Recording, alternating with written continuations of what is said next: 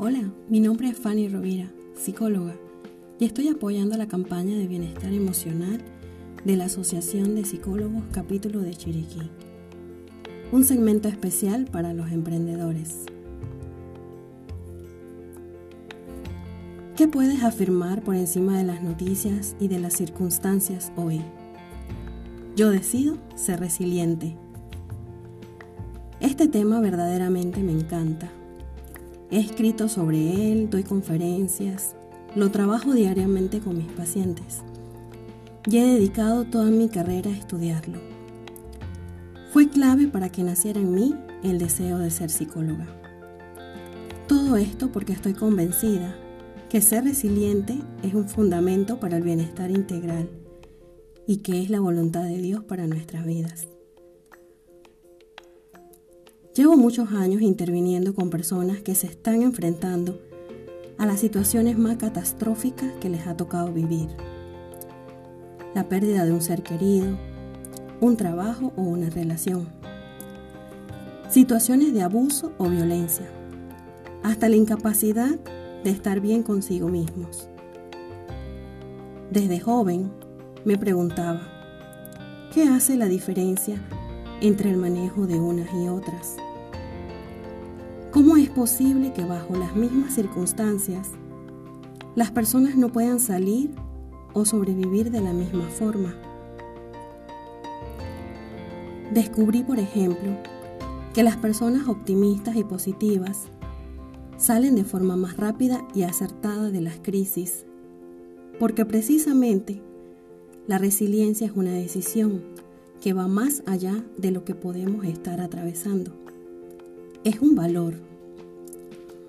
Quienes lo poseen tienen la capacidad de sobreponerse y sacar lo mejor dentro de todo lo que les acontece. Ven las crisis como una oportunidad para crecer y aprender. Las personas negativas y rencorosas, por otro lado, viven ancladas a un pasado que no les deja avanzar. También persisten los miedos, como nubes oscuras que ensombrecen el mejor de los panoramas. Esto me hizo recordar una anécdota de dos vendedores de zapatillas que leí alguna vez. Ambos son enviados a un país en África. Uno era pesimista y el otro optimista. Así van ambos a visitar este país al regresar se presentan ante el gerente y el pesimista le entrega el informe al jefe y le dice muy serio, Jefe, no vamos a vender nada. Todos los habitantes caminan descalzos. Al pasar el segundo vendedor, el optimista, le dice al jefe muy sonriente, Jefe, no vamos a ser millonarios. Todos los habitantes caminan descalzos. Y aquí agrego otro de mis pensamientos preferidos. Quien es capaz de cambiar sus pensamientos es capaz de cambiar su destino, de Stephen Crane. Ha llegado la hora de reinventarnos como emprendedores y hacer de nuestra estructura laboral una que se flexibilice con los acontecimientos mundiales. Qué buena oportunidad para el cambio ya que esto nos hace más resilientes y menos vulnerables, mucho más resistentes. Tener esa capacidad de ser visionarios sin perder la razón o el sentido para lo cual está escrito nuestro propósito. Ser mejores humanos, mejores hijos, mejores parejas, mejores hermanos, mejores amigos.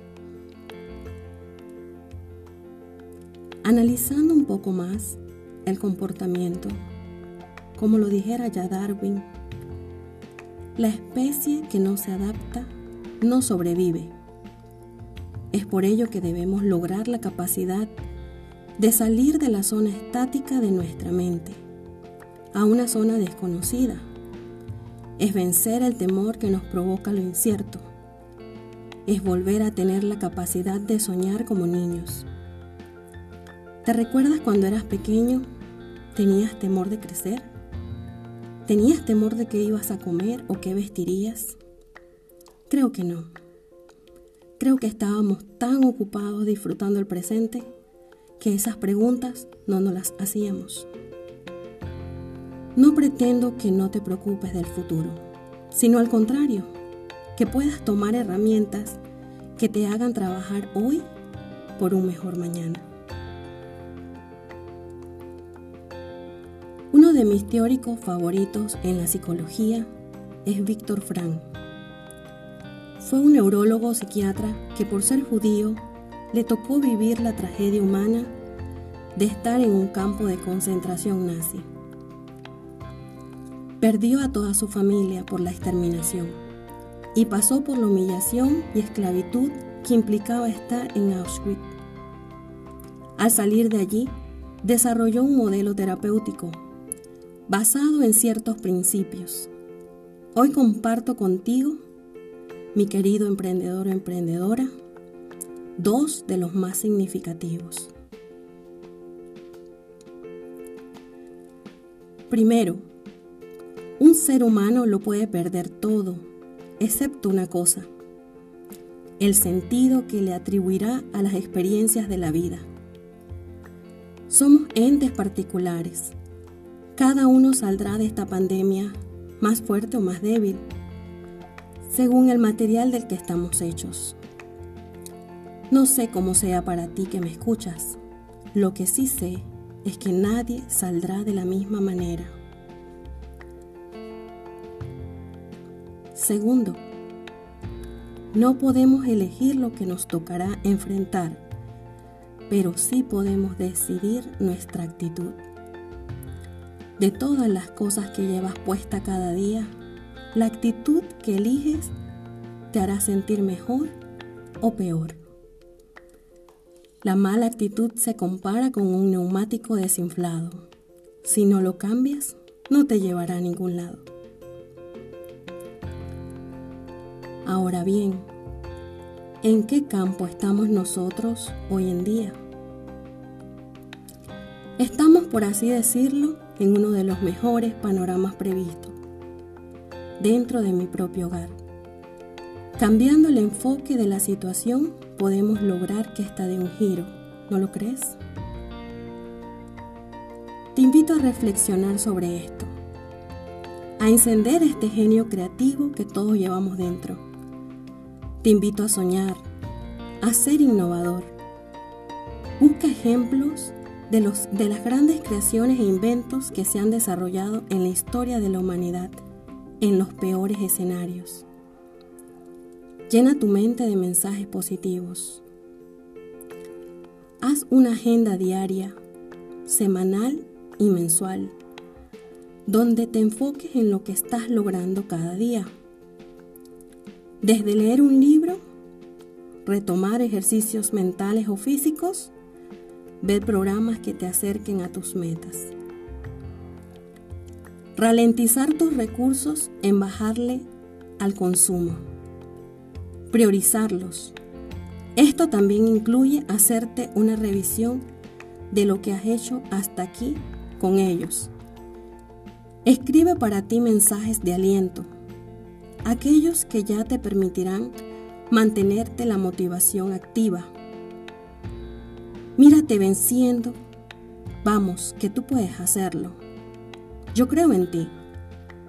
Cuenta contigo para sacar lo mejor que llevas dentro. Utiliza este tiempo para crear, para ser un visionario. Nuestras probabilidades de éxito son infinitas. Lo que no es así se convierte en ensayos para lograrlo. ¿Y qué tal si nos tomamos un café luego de la cuarentena? Por supuesto. Y me cuentas más de tus proyectos. Psicología útil para el día a día. Encuentra más contenido en mis redes de psicoatenciones y más en Instagram, Facebook y Google Podcasts.